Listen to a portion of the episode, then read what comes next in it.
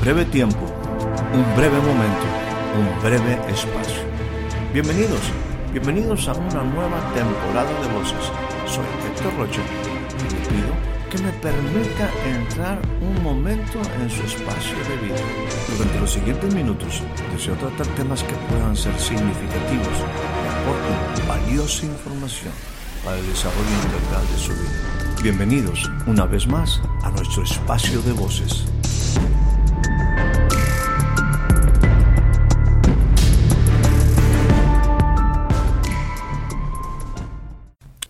Le doy a usted la más cordial bienvenida a este nuevo, breve espacio de voces. El día de hoy tendremos como una escritura inicial solo de referencia, la que se encuentra en la segunda carta del apóstol Pedro, capítulo número 1, versículo 3. Dice de esta manera como todas las cosas que pertenecen a la vida y a la piedad, nos han sido dadas por su divino poder, mediante el conocimiento de aquel que nos ha llamado por su gloria y excelencia. Según estas palabras del apóstol Pedro, hay cosas que pertenecen a la vida y a la piedad. El día de hoy estaremos hablando de cosas que pertenecen a la vida. En esa vida tenemos que comprender y aceptar que hay cosas que pertenecen a la vida y a la piedad. La piedad nos habla de nuestra relación con Dios, la manera de fundamentar para hacer crecer la grande oportunidad que tenemos de estar en relación con Dios. ¿Por qué te menciono esto? Porque según el escritor de Hebreos, hay una cosa muy importante que tenemos que considerar acerca de esa relación con Dios y la vida. Dios nos habla de que hay cosas mucho mejores que pertenecen a la salvación. Estoy leyendo la carta de Hebreos, capítulo número 6, versículo 9. Dice, ustedes, gente amada, estamos hablando de que es importante que estén persuadidos de que hay cosas mejores que pertenecen a la salvación. Me gustaría invitarte a considerar que escucharas el envío de la semana anterior respecto a algo grande, porque algo grande pasó en medio de la vida. Dios, que es rico en misericordia, por el grande amor con que nos amó, aun cuando estábamos nosotros muertos en nuestros delitos, nos dio vida juntamente con Cristo.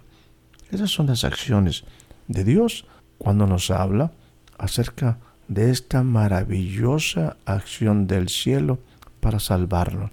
Como un repaso muy breve, te diré que según la carta del apóstol Pablo a la iglesia en Éfeso, en sus capítulos número 2, del versículo 4 al versículo 8, rescatamos los siguientes puntos.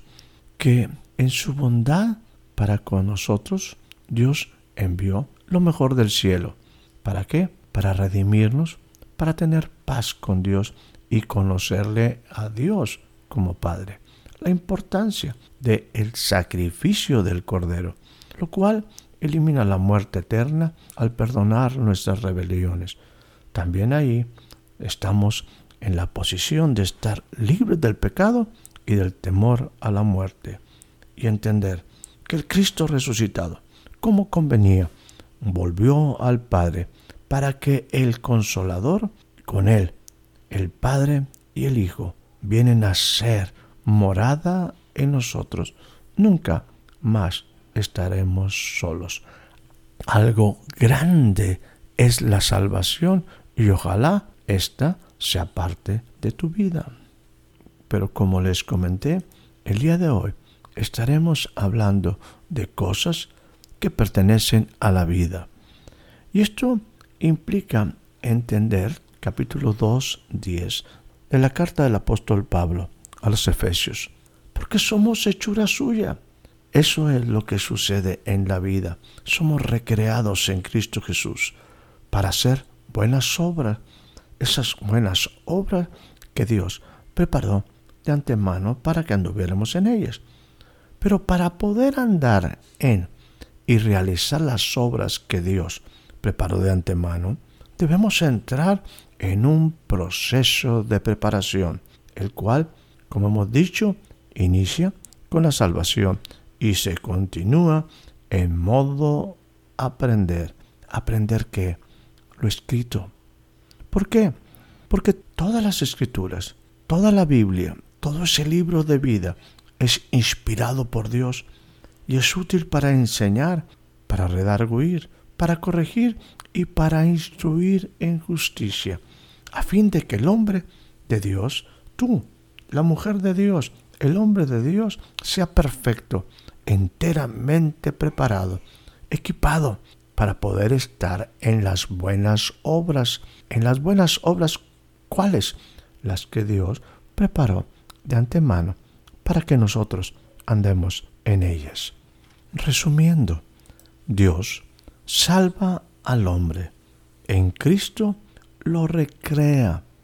El hombre ahora debe de prepararse para poder andar en las obras que Dios ha preparado para que andemos en ello.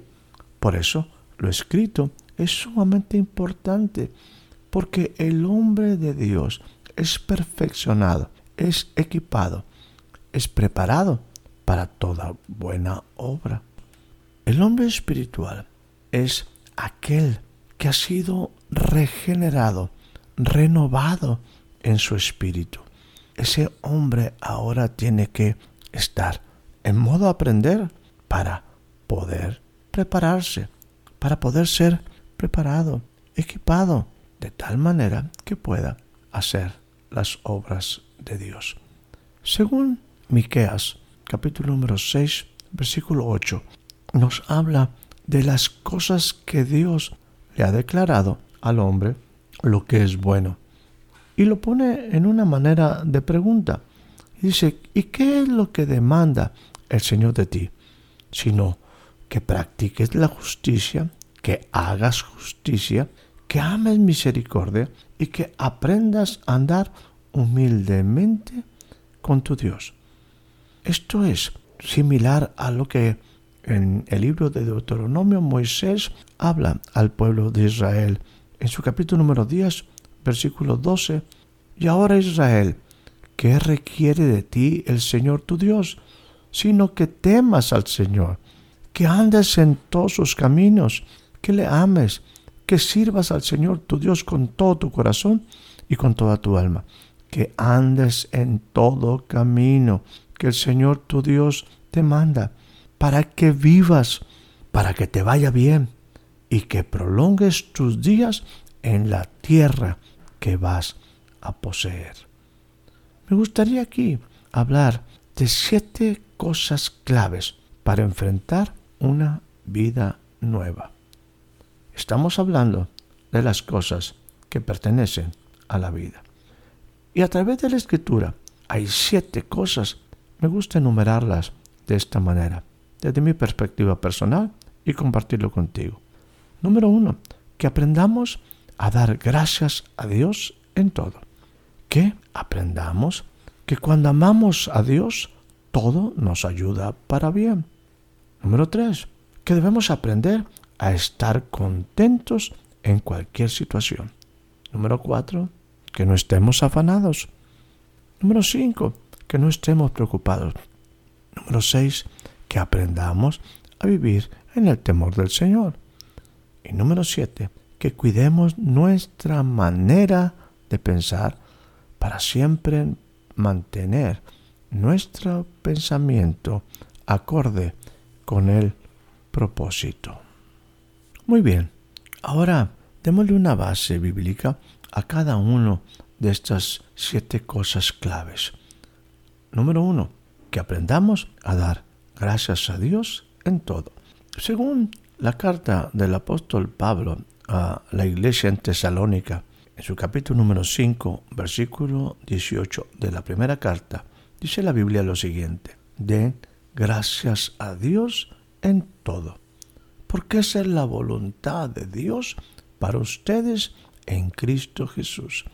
Entendamos que la única manera en la cual nosotros podemos dar gracias a Dios en todo es que hayamos sido incorporados, que nuestra vida se haya incorporado a la voluntad de Dios.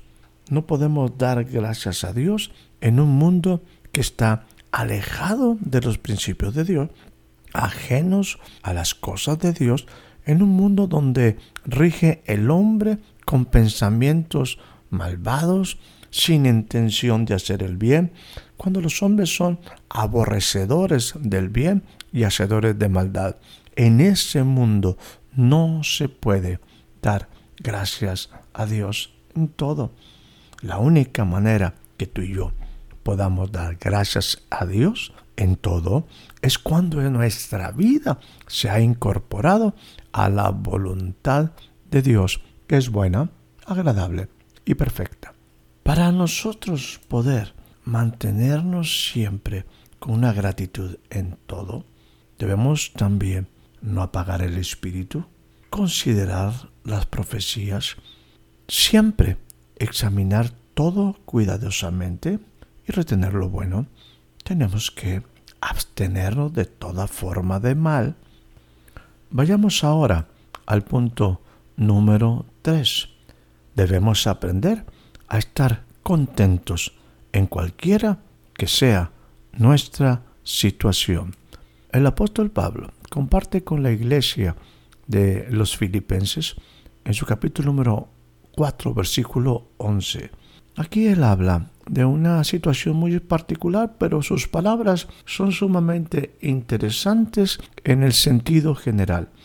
Dice, no que hable porque tenga escasez, hablando de economía, pues he aprendido a contentarme cualquiera que sea mi situación. Hay que aprender a contentarse cualquiera que sea la situación. Y me refiero a esto también, enfatizar conforme al propósito. En el camino del propósito el apóstol dice, sé vivir en pobreza, sé vivir en prosperidad. En todo y por todo he aprendido el secreto. Importante.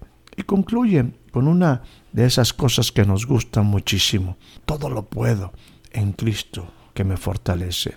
Hay que entender, fuera de Cristo no puedo hacer nada, pero en Cristo todo lo puedo en Él que me fortalece. Otra cosa que pertenece a la vida es la importancia de que por nada estemos afanosos. Eso también lo dice el apóstol Pablo en su capítulo número 4, versículo 6 de la carta a los filipenses. Por nada estén afanosos. Aprendan que en todo, mediante oración y súplica con acción de gracias, sean dadas a conocer tus peticiones delante de Dios, porque la paz de Dios, que sobrepasa todo entendimiento, guardará tu corazón y tu mente en Cristo Jesús es sumamente importante aquí aprender a que nuestras mentes sean guardadas en Cristo Jesús, para nunca estar afanosos. Capítulo número 6, versículo 25 de el Evangelio según San Mateo. Palabras de Jesús. Por esto les digo, no se preocupen por su vida. Esto es sumamente clave que nos aprendamos a conocer la importancia de la vida, la provisión del Padre, el interés del Padre, la recomendación de Jesús de la importancia de buscar primeramente el reino de Dios y su justicia para que las cosas básicas conforme al propósito sean añadidas y no estemos en constante preocupación. Estas son las cosas que pertenecen a la vida. Esas cosas que nos han sido dadas mediante el conocimiento de aquel que nos llamó por su gloria y excelencia. Para las últimas dos puntos del tema que estamos hablando, aprender a vivir en el temor del Señor que cuidemos nuestra manera de pensar. Retomo las palabras del apóstol Pablo a la iglesia de los tesalonicenses en su capítulo número 5 y tomo ahora el versículo 19 al 22. No apagues el espíritu, no menosprecies las profecías y examina todo cuidadosamente.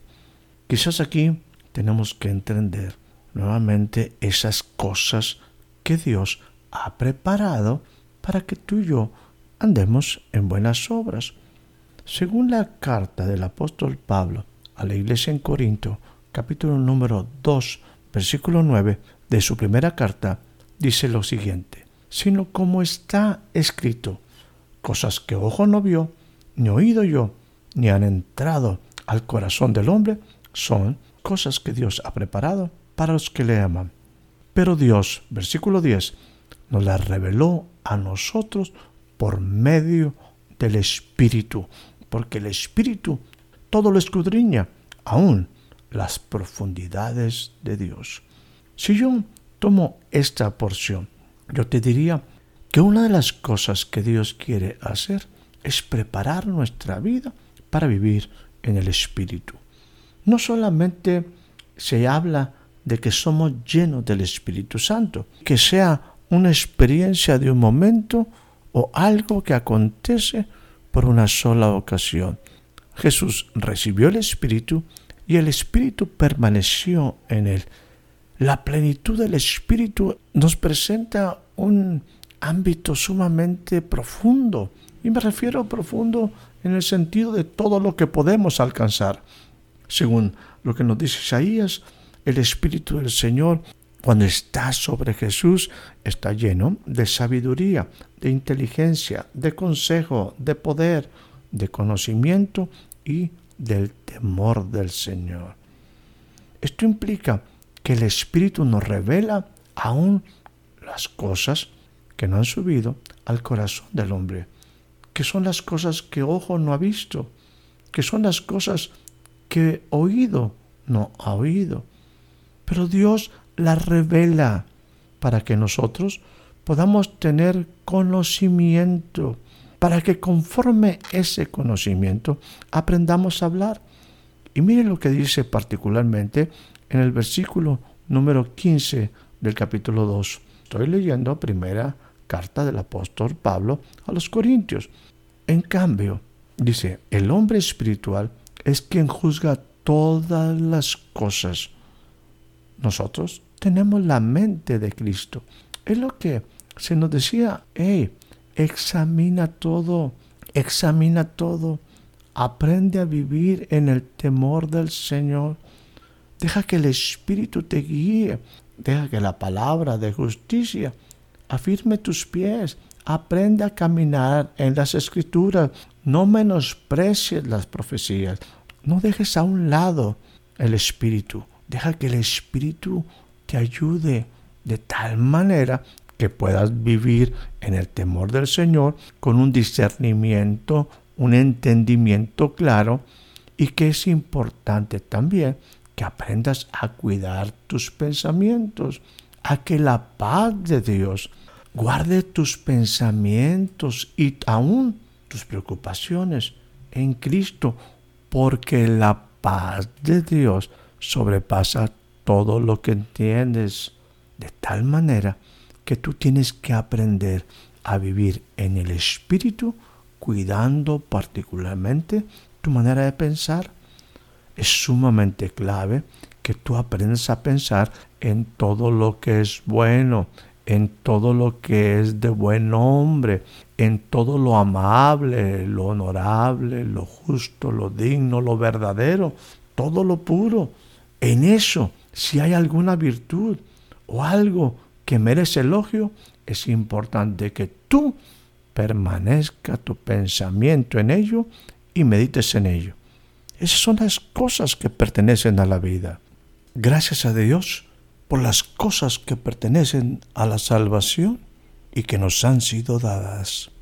Y también, gracias a Dios por todas las cosas que pertenecen a este regalo de vida verdadera que en Cristo nos han sido dadas, para que tú y yo podamos alcanzar la vida abundante que Él prometió. Que tengas una excelente noche, una excelente tarde, un excelente día. Espero haya disfrutado de este breve espacio de voces. Soy Héctor Rocha. Hasta la próxima.